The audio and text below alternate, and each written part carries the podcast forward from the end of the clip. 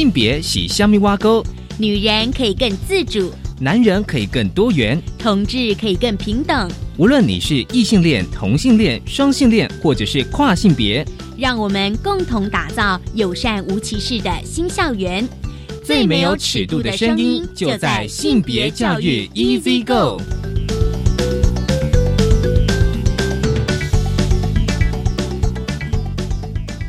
Hello，大家午安，欢迎收听教育电台性别平等 Easy Go。不晓得这礼拜大家过得好吗？我相信这一两个礼拜啊，大家应该对某些社会新闻非常的关切，因为呢，最近有几起的家暴的事件以及虐儿的事件。我们想说哦，就是今天大八卦一开始来跟大家稍微来聊聊说，哎，跟性平教育有什么样的关系？我先提一下那个虐儿事件，我相信大家应该会觉得，大家看到新闻事件会非常愤慨。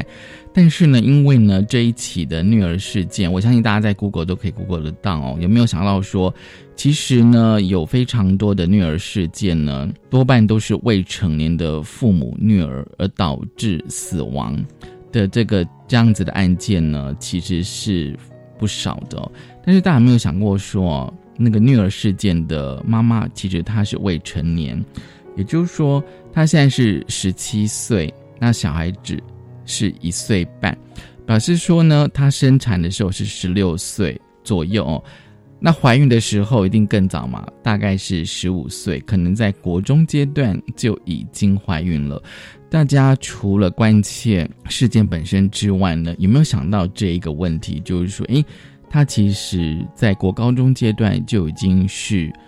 呃，就是非预期未成年怀孕了，应该这样讲。所以稍后回来，我想说跟大家来聊一聊。而今天的性别慢慢聊，想跟大家来聊性别平等教育季刊，从第八十四期之后呢，会多了一个小单元，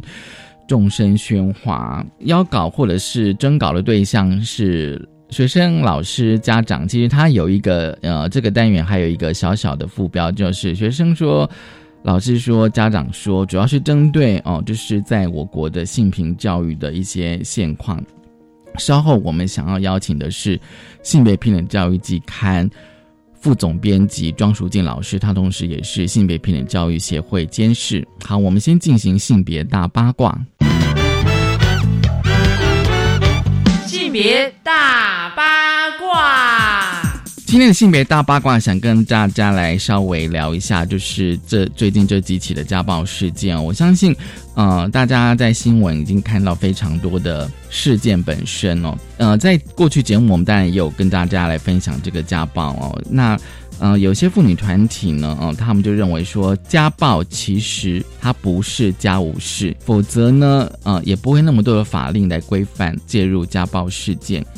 现代妇女基金会他们认为说，哦，就是说，像除了啊，就是呃虐儿事件之外呢，还有就是有一起就是教授被控殴打妻子的事件，可以看出来哦，哦。就是妻子的呃处境其实相当无助，也需要社工、亲友心理上的支持。因为案件呢可能会缠讼多时哦，就是说可能会呃拖很久，所以呢建议其实呢。妻子其实可以跟社工、律师讨论，而不需要单打独斗。所以呢，啊，我觉得有时候就是家暴的事件呢，一开始呢，从家暴开始呢，会最后会走向了婚姻哦，大概需要七年的时间。这也是现在妇女基金会他们做的统计。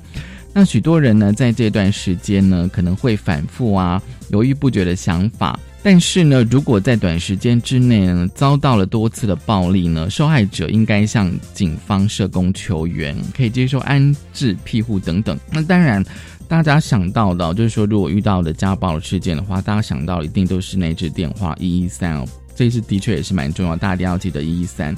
好，其实节目一开始我跟大家稍微聊一下，就是说，啊，另外一起的那个虐儿事件其实是未成年的父母哦。其实大家没有想过，就是我一开始有讲说，因为呢，这个妈妈其实她是未成年，也就是说，她其实就是在未成年就怀孕了，就怀了这个小孩子哦。因为这小孩子目前她死亡的时候是一岁半哦，那她生产的时候最多大概是六岁多，那怀孕的时候一定是最多十五岁，也就是说，她在十五岁的时候就已经发生了性行为，也就是那大家知道说，十六岁。才有性同意权嘛，哦，所以呢，呃，她怀孕的时候十五岁，那表示说性行为年龄当然可以发生的更早。所以大家有没有想过说哦，就是说，其实他虽然表面上看来是一个就是虐儿事件，就像是啊，大家知道知名的呃律师吕秋远哦，嗯，他其实有提到他他他在他脸书上其实有列出非常多大家可以做的事情。不过他有一点哦，就是说让十一个十七岁的妈妈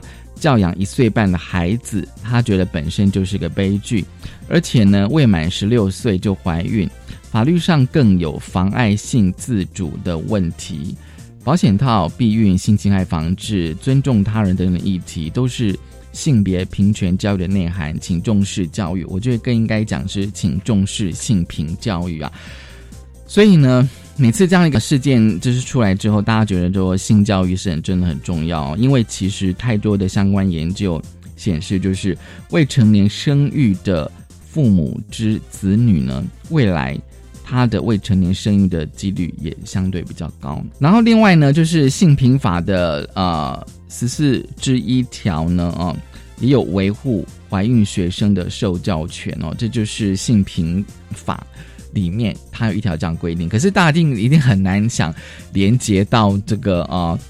呃，就是说从这个女儿连接到性平法哦，那当然，因为我也是看了，就是性别平等教育协会的监事庄淑静老师，他有在脸书上 po 文嘛，就是说，其实他虽然是一个女儿事件哦，可是因为妈妈哦，她是未成年，所以大家可能哦，除了就是关切这个暴力啊女儿事件本身之外，还可以继继续的去延伸思考，就是未成年怀孕生子。这个议题好，我们先休息一下，稍后回来。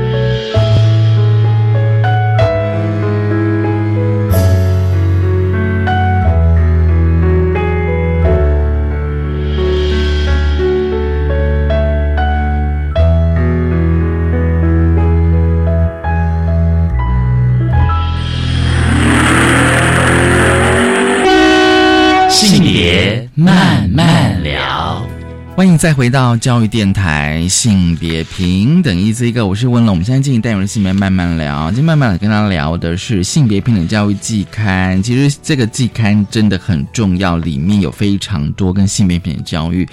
相关的内容跟文章，今天我们要谈的是《性别平等教育季刊》第八十四期。为什么要谈这一期呢？因为这一期开始有一个小单元“众生喧哗”，学生说，教师说，老师、家长说。我觉得这个单元其实非常的重要哦。所以呢，我觉得哦，就是说不同的单元当然会带给大家不同的思考。就是说，每一集季刊除了比较大的专题之外呢，其实我相信哦，就是说每个单元的分配都有它的呃用意。所以很高兴呢，性别平等教育季刊副总编辑庄淑静，淑静你好。文龙好，大家好。我想说哦，来聊聊，就是说这个小专题的发想好了，跟那个大的专题应该有些区隔，这样。嗯，在介绍这个单元之前，我其实我我想要先介绍一下性别平等教育季刊。嗯哼，性别平等教育季刊跟文龙这个节目嗯都是教育部委办的。对，呃，季刊其实算是教育部自己对，也是委委托办理这样子，但这个是呃由教育部出经费，然后做的工作。这个部分的工作，它其实是在呃被归纳为是所谓的社会推展，对对，因为性别平等教育，它除了在校园里面实施之外，好，那它其实有必要向就是社会大众，嗯，然后有更多嗯的、的教育的目的，对对。所以不管是各个年龄层还是不同的范围，所以嗯呃才会做了用不同的媒体的方式，嗯嗯，然后做宣传，所以包括广播的节目，对。然后出版一个刊物。对。对。那性别平等教育季刊，呃，目前已经到八十五期，嗯哼，对，那前面有历经不同的编辑团队，早期的话其实比较聚焦，或者说一直到现在为止都比较聚焦，还是在呃校园里面的性别平等教育。，对对对然后包括说呃跟性别相关的主题，嗯。然后教法，然后学生做了什么样跟性平相关的研究，对，或者是介绍国际相关的性平的议题。嗯哼对嗯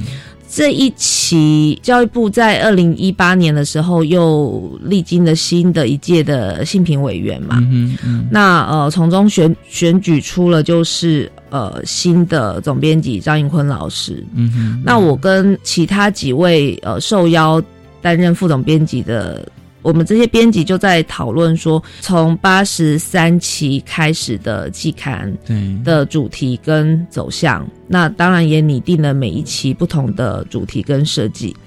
然后那个时候其实刚好就是历经了这几年台湾呃看起来有非常多的大众或家长对于性别平等教育有蛮多的关心，甚至是质疑。嗯哼。或者是反对，然后那个时候又二零一八年底有公投嘛，但我们接手那个时候是二八零二零一八年的年初，嗯哼对。嗯。那其实呃教育部其实自己也会觉得很疑惑，为什么一个依着性别平等教育法而实施的性别平等教育跟内容还有教科书会受到这么大的质疑吗？质疑，或者是说，因为那个内容其实不实的，质疑是指说针对呃原有的内容，那有有质疑，有有不了解，可是呃有一些部分它其实就不是实际的教科书的内容。对那显然有好多人花了非常多的时间在针对就教科书上面来说是量非常少的内容。我觉得应该说很多时间都在澄清，对澄清，对，教育部很努力，像这这阵子还做所谓的懒人包，对对对对，然后也在网站上面发出非常多的澄清，对对。可是呃，家长们透过外的群组啊，或者是呃很多的媒体，显然那个错误讯息的流窜还是非常的快，对，太快了。那所以当时我们在接手这个刊物的时候，的确也在讨论，就是说。呃，嗯，这个刊物它如果要做社会推展的话，好像有一些部分可能，呃，如果都在讲教学，嗯哼。那可能像家长们或学生们可能就不不见得会去会去看，嗯嗯。然后呃，我们就在想说，那有没有机会让就是家长甚至学生嗯。来发声，就是说同样有一个议题跟性平相关的议题，但是呃，老师的立场跟工作内容是这样，嗯哼。家长的好奇或者是疑问是什么，而学生的心声会是什么？因为在这一次呃面临公投的过程里面，大家也有讨论到一件事情，就说台湾不同年龄世代的人有没有受过性平教育，或者说不同的角色，嗯那他们对于性平教育的理解的落差，对，就非常的大。我们就在想说，有没有办法把这三个不同的角色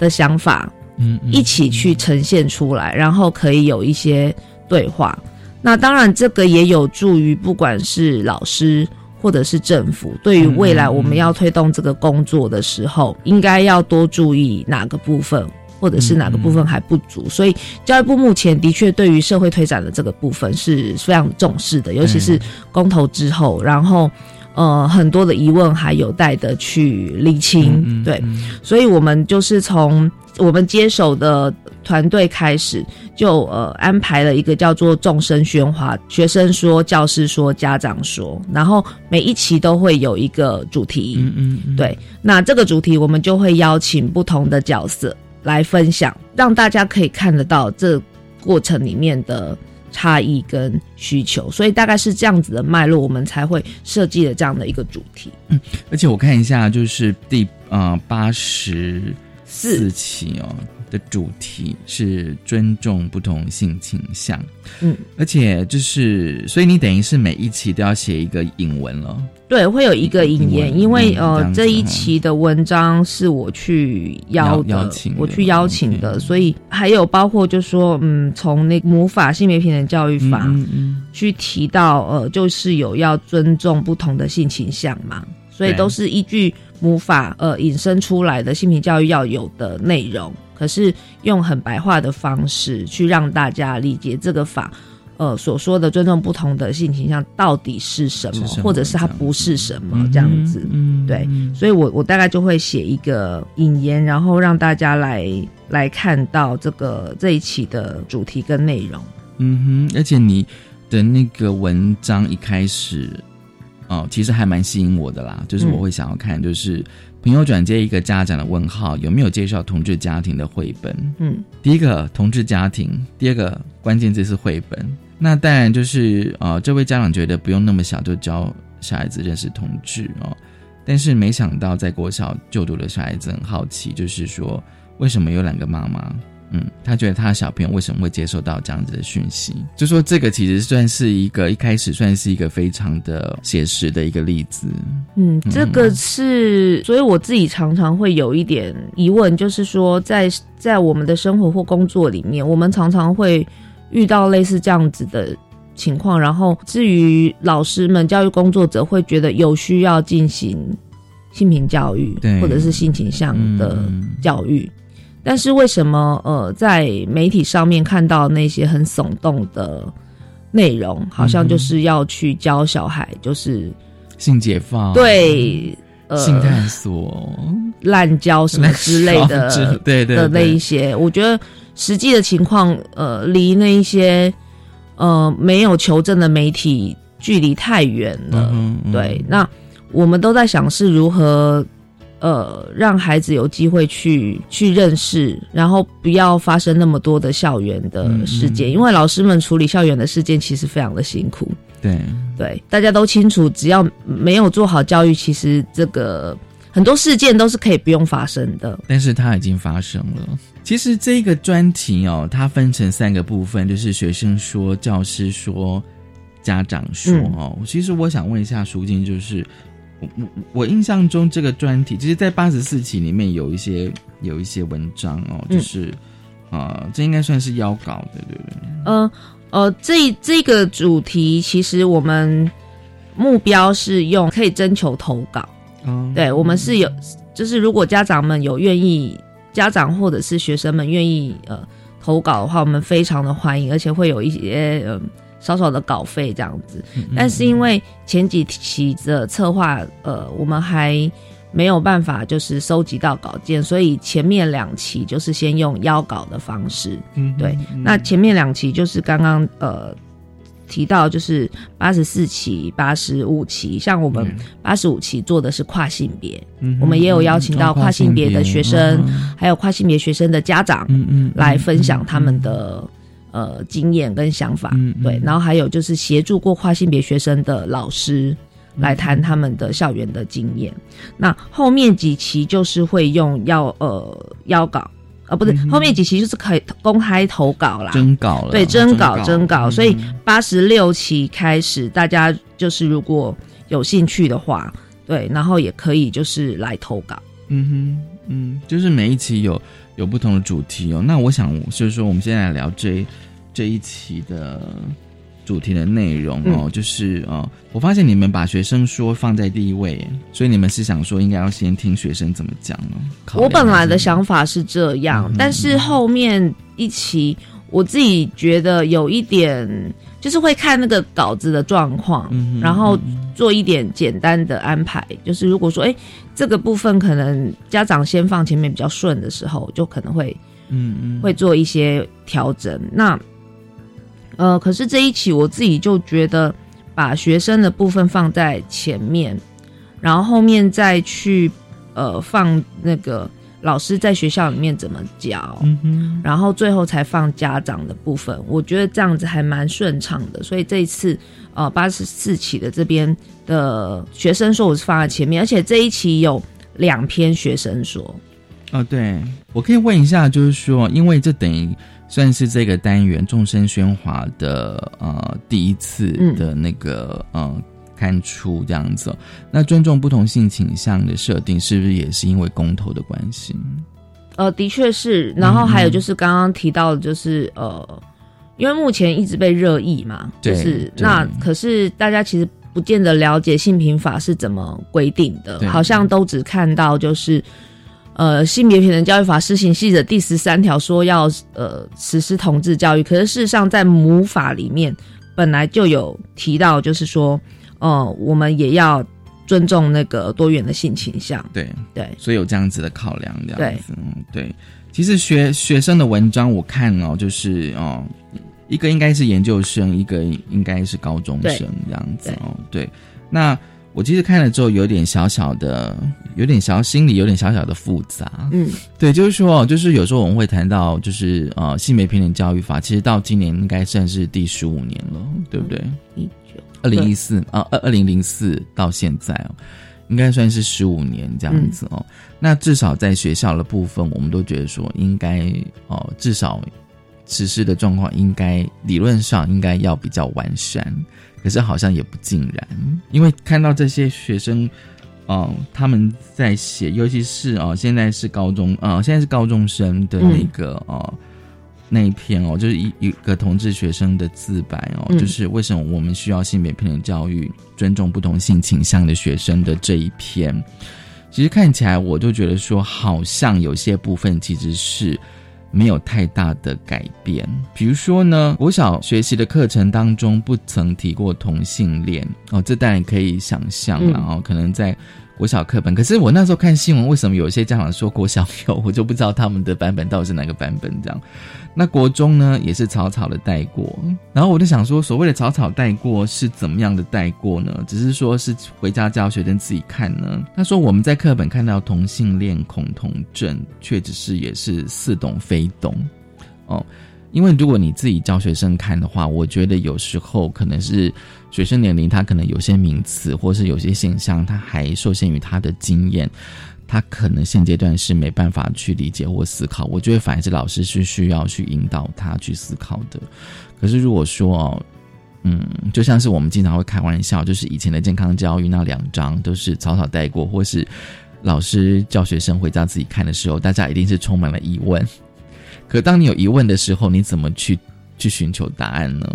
嗯，这一期的两篇嗯我觉得蛮好的，是因为它是不同的年龄，一个是已经在研究研究所，一个是还在高中阶段，对，然后你可以看到前面那一篇研究所，它比较是用一个回溯的过程去看呃自己在成长的过程里面的这个部分，对，然后他的确有提到文龙刚刚呃问的，就是他好像到研究所的课堂上面，然后才有机会去找，因为课程需要，然后去找一些文献跟资料，嗯嗯然后才比较豁然开朗这样子。嗯好，那所以到研究所至少已经二十几岁了。对，对，从高中生呃嘉兴的这一篇文章里面又可以看到，就是说，呃，显然我们的同志教育没有我们所想象的那么的多跟充足。对，对，以他目前在学校里面所所接受的这个课程的内容，嗯好，即使我们有所谓的每个学习四个小时，要还要有所谓的融入啊，或者是等等的这个部分。好，我们稍后继续来聊这个众生喧哗的单元，因为还有教师跟家长。我们先休息一下。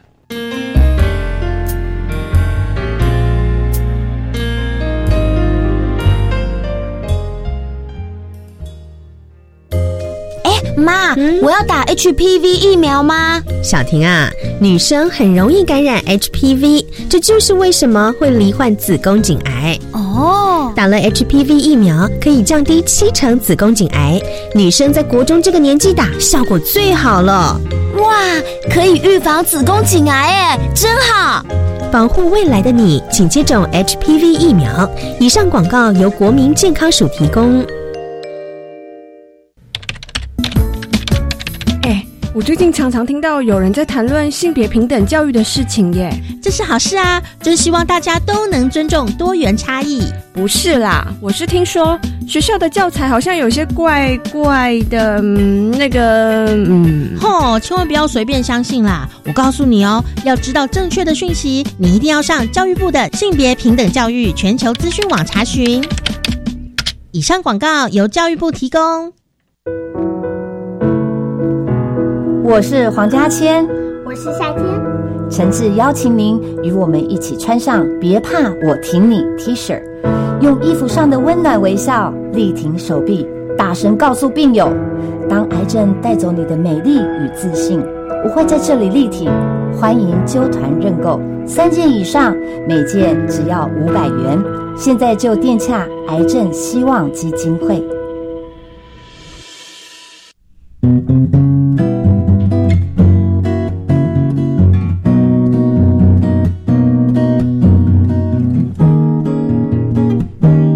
我是苏命苏米恩，你现在收听的是教育电台。我朋友们就爱教育电台。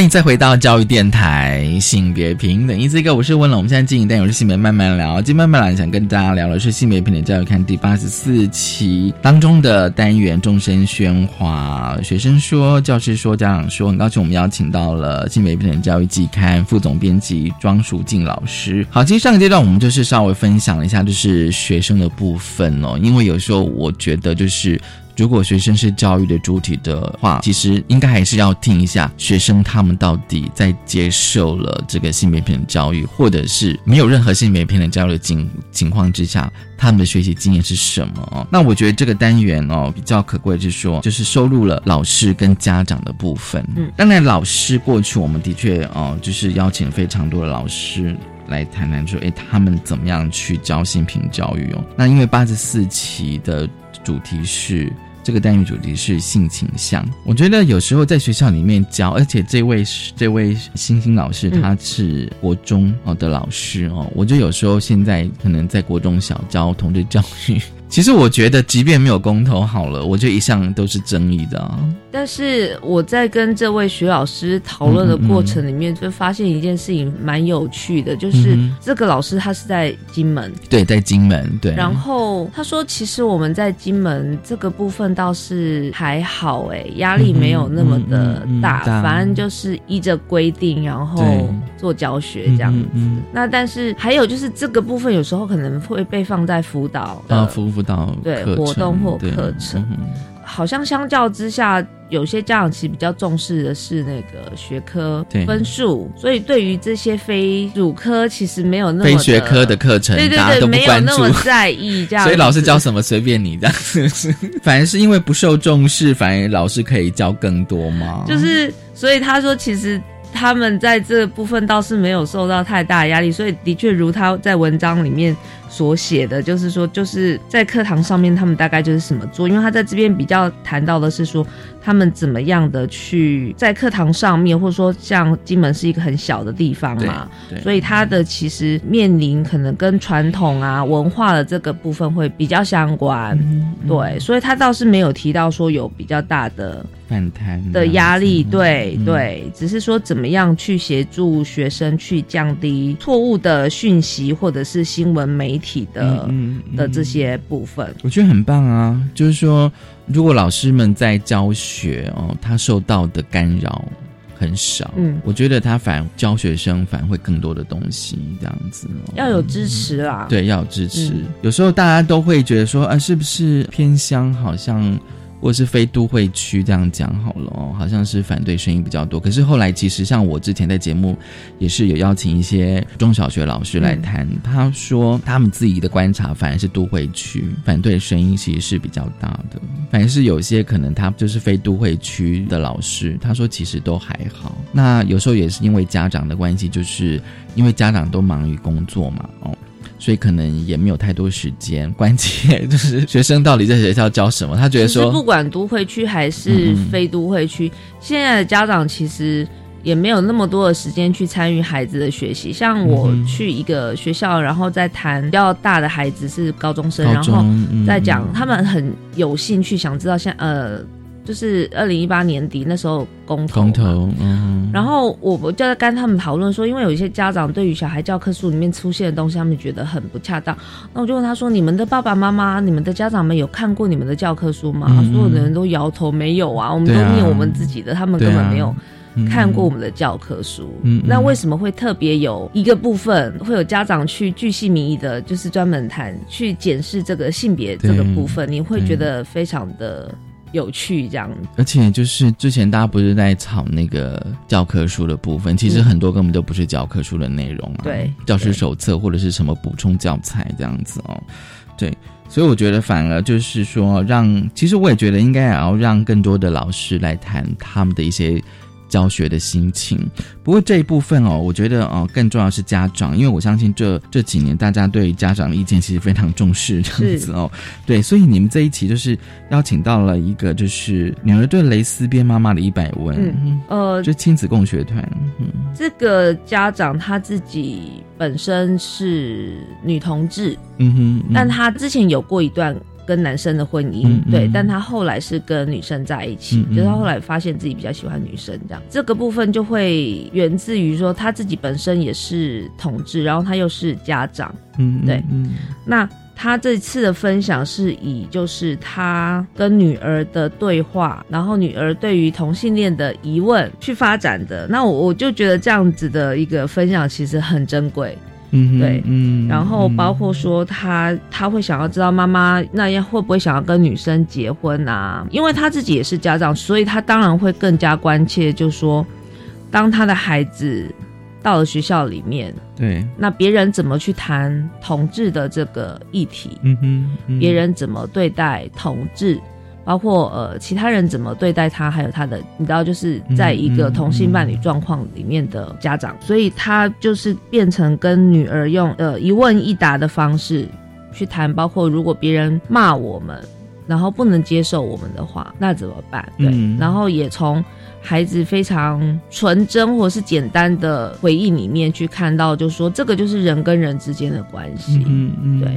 那认识了解我们的人，他就不会用这样的方式去骂我。可是如果他跟我们一点关系也没有，而他没事跑来骂我们的话，嗯一是他其实那样的行为很奇怪，我不认识你，不了你也不了解我们，那我你凭什么骂我们？那就不要理他。对，那这样子，那他这样子骂我们的时候，我们当然也就是不需要去理会，因为我们一点也不在意这样子的人。嗯，对，所以孩子的那个逻辑其实。呃，非常的简单，然后他也去问过小孩，就说那学校里面上了什么样子的所谓的同同志教育，那所以他他的小孩，他的女儿应该是小学。嘛，对，可是你也可以看到从小学生的分享跟刚刚这位高中生谈的，其实差不了多少哎、他们就谈。你说在学校里面的对学校里面呃谈所谓的同志的机会其实非常的少，这样子。嗯不要说同志教育，光是谈到有同志这样的议题，嗯嗯，其实就很少。很少。然后呢，其实呢，从这个文章反映的时候，我刚刚就有想到，就是说之前就是我邀请到一些来宾，他们来谈说，他们觉得那个公投的那个内文其实很好笑。他说，其实，在学校里面都已经谈了很少了，嗯，然后你现在又。禁止，其实甚至有些根本就没有，就是说，即便他就是说在学校里面根本也没有在谈哦，那你公投要禁止不谈，那到底是就是那个逻辑啦？就是说，其实学校啊，不管是国中校，真正的在教同志教育，其实是少之又少的。所以我们在季刊安排这样的主题，其实也就是要让呃大家有机会。看到实际接受教育的学生，他们在现场所受到的所谓的性平教育的内容到底是什么？嗯嗯，而他们的需求。那些活生生的需求是实际上面存在，因为看季刊的老师非常的多。嗯嗯，我觉得有机会让孩子自己直接发声。呃，上一期我也曾经协助邀了就是高中生来谈，然后我自己觉得效果非常的好，因为从学生的实际上面的分享，其实会给老师更多的反思。就是呃，看到实际上也许我们做的还不够多，嗯嗯，对，嗯，可以再更好这样子，嗯，对，然后也可以从家长的身上看到，其实家长有有很多种，对啊，对，从跟孩子的的角度出发去看到这个部分，让我们很希望是真实声音的呈现，然后让大家看到，其实诶，性别平等教育其实真的做的还可以更多跟更好。可以更完善啊！其实我们今天谈的是八十四期，不过呢，呃，在我们在聊的时候，在录音的时候，其实八八十五期已经出出版了啊。对，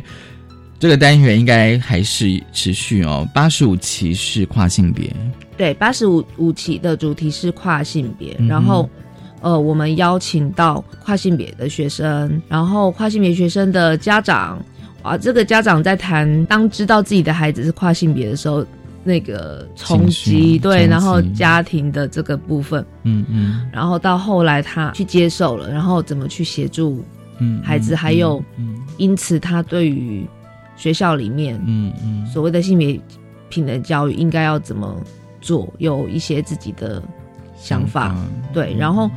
家长的语气其实都是很平实，因为他们没有很好的文笔，可非常口语化。可是我觉得那个过程里面的情感其实是很很动人的。学生的部分也是一位高中生，嗯嗯，他因为自己跨性别的身份，然后在学校里面。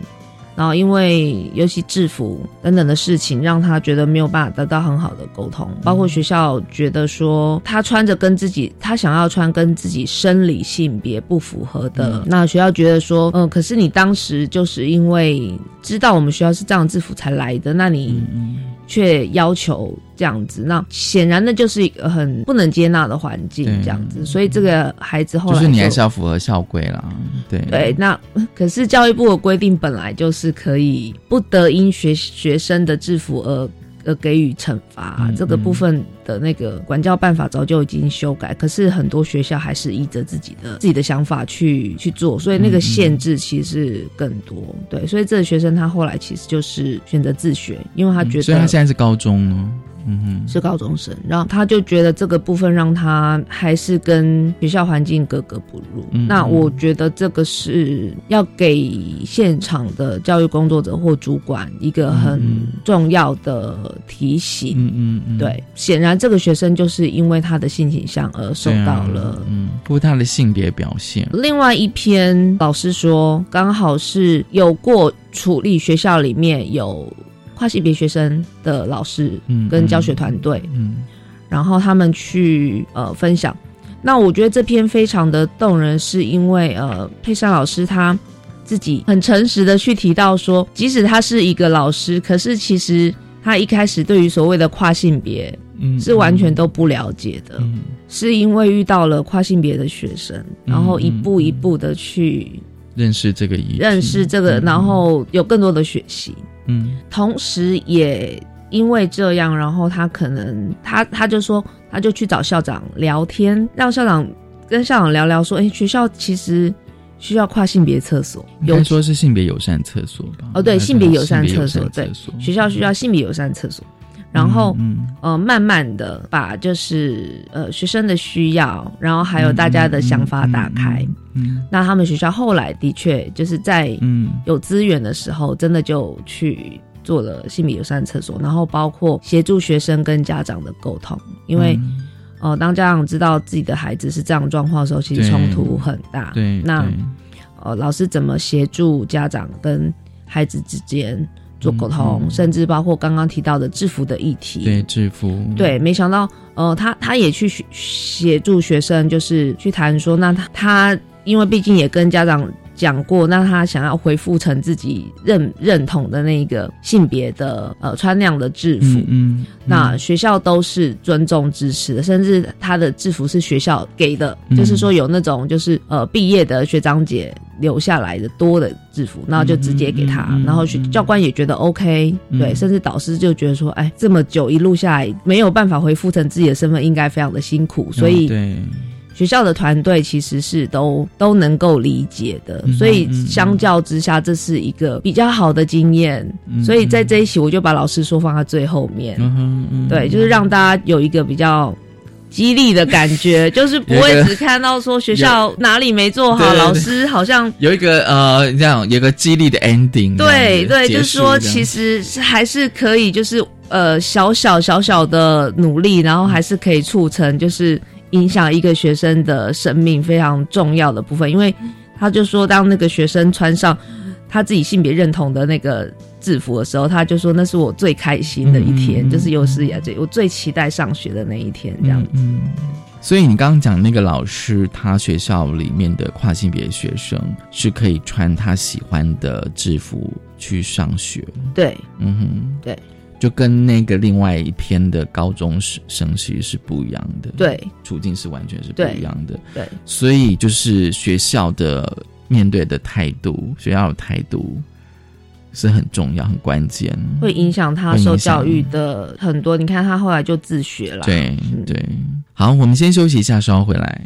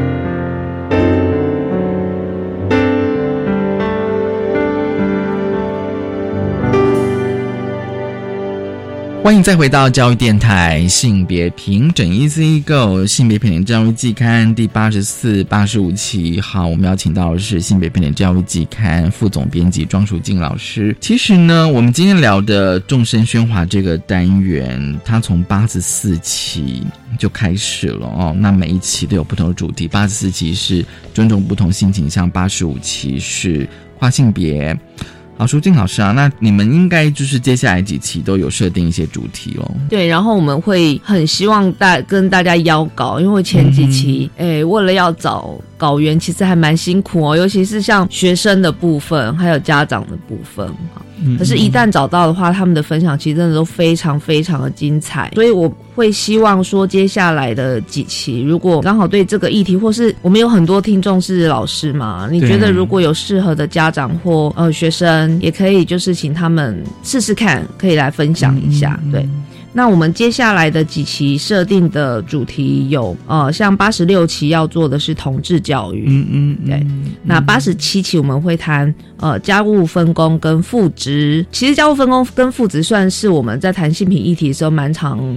谈的一个部分，所以我想这个部分应该不会太难发挥啦。八十八期则是这几年教育部行政院都非常非常重视的，就是情感教育。情感教育，对情感教育。嗯。然后呃，八十九就是有职涯探索跟选择。对。对，嗯。那九十期呢就是谈制服。就是你们邀稿已经到明年的一月三十一号。了，因因为我那个编辑的作业要就是提早做，所以对。对，所以大家其实还是可以提早就是投稿这样子。嗯哼，对。然后每一则发言哦，就是就是字数是五百字为原则，呃，一千字是可以的。哦，就是可以到一千字这对样子，对哦对，嗯，我觉得就是每一期的呃主题其实都很重要。其实有时候我们在谈那个性别平等教育到底要包含的哪些主题内容，其实我们都说无无处不性别啊，就是其实你任何的议题都可以谈到性别的，所以你们已经设定到明年这样子。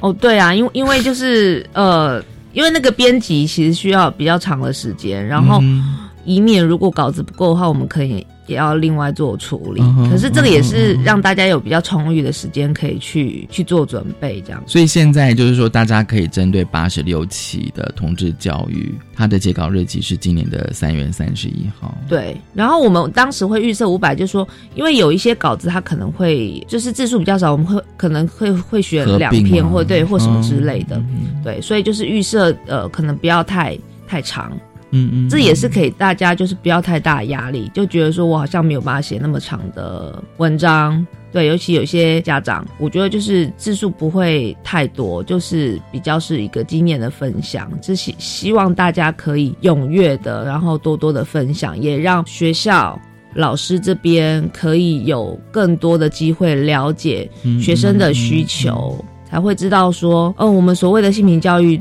做到哪一个主题、哪一个面向，嗯是做的还不错的，哪一个部分其实是还有待努力的，让我们看到那个真实的部分，而不是只是在媒体上面的那一些比较空泛的评论。可是你会发现，那些评论的人，他事实上也不是性平教育的受教者，嗯嗯他甚至也不是呃家长。嗯那这些家长也许也不见得真的有机会实际去问问孩子，譬如说，嗯我都不太会去问一下孩子，那你今天数学教了什么？今天英文的进度是什么？可能看联络部吧，我不知道联络部会不会有一些资讯或者怎么样。联络部部比较是作业、作业、作业或者是哦考试、考试，对，那可是透过这些对话，可能比较有机会去了解到底孩子在学校受的是什么样的教育。可是小孩子会跟你讲今天老师教什么吗？通常老师今天教什么？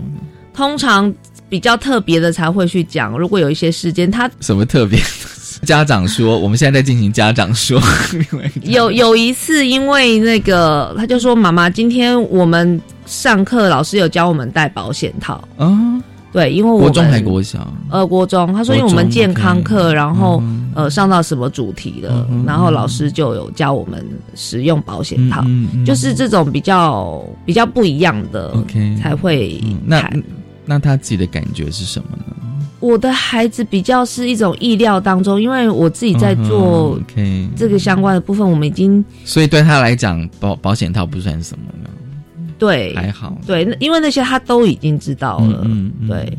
但但的确有一些同学就会拿来玩这样子，就是很好奇，对。对啊，所以我就觉得说，有时候哦，其实有时候我都觉得说，去学校的老师真的还蛮需要多的资源跟支持。为什么？因为我总觉得学校老师他比较能够掌握到，就是他班上这个班级现阶段的需求。即便今天好，今天我们要讲，呃，假设今天我们最讲最简单的性平教育 A B C 好了，最简单的好了，他可能觉得班上的小朋友的那个状况不一定都一致的。可能有些小朋友他的确有性别特质的议题，或者说甚至有性别表现的的一些问题存在啊、那我会觉得反而是老师，他反而是比较需要去掌握他学生的一些的的一些状况这样子。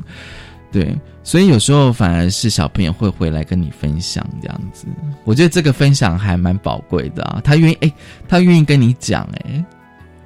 他愿意跟你讲这些，呃也是要看家长的态度啦。嗯对，有有一些人可能觉得家长不能接受，或是谈这个议题有点尴尬，那也许不见得会会谈这样子。所以，即便是说小朋友在学校里面，就是老师教他性教育，他也不见得会想要回家跟家长分享了。这个其实是源自于，我觉得这跟情感教育有很大关系，哦就是说家长嗯怎么去跟孩子。呃，经营他们之间的感情，嗯嗯，对，那个那个爱是不是呃，让孩子是觉得是可以分享，而且其实孩子很聪明，他们都知道家长对于什么事情是可以接受。我就说小朋友一定会观察家长，对不对？我们都当过小朋友啊，我们都会看家长的脸、大人脸色啊，对不对？会知道如果我骂脏话，家长会不开心，他就不会讲，但他在学校会骂，有可能还是会。就是只要不要被爸妈听到就好了。对对，他会知道，就是对，所以是这个也是另外一种的家长说吗？还是是 我觉得也可以请你的小朋友写一篇吧，虽然他现在才国中生这样子，搞不好有很多写出来你可能都不太清楚这样子，可搞不好是很宝贵的经验哦，真的。今天真的非常高兴哦，就是性别平等教育季刊副总编辑庄淑金老师来跟我们分享众生喧哗这个单元，当然也非常的鼓励大家可以去投稿。其实现在已经开始针对八十六期以后哦，开始要投稿这样子。谢谢舒静来跟我们分享，也谢谢大家收听今天的新北平等一次一个，拜拜。